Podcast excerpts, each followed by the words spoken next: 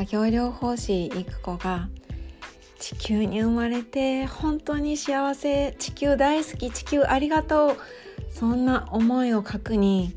働いたり子育てしたり日々の日常を楽しんだり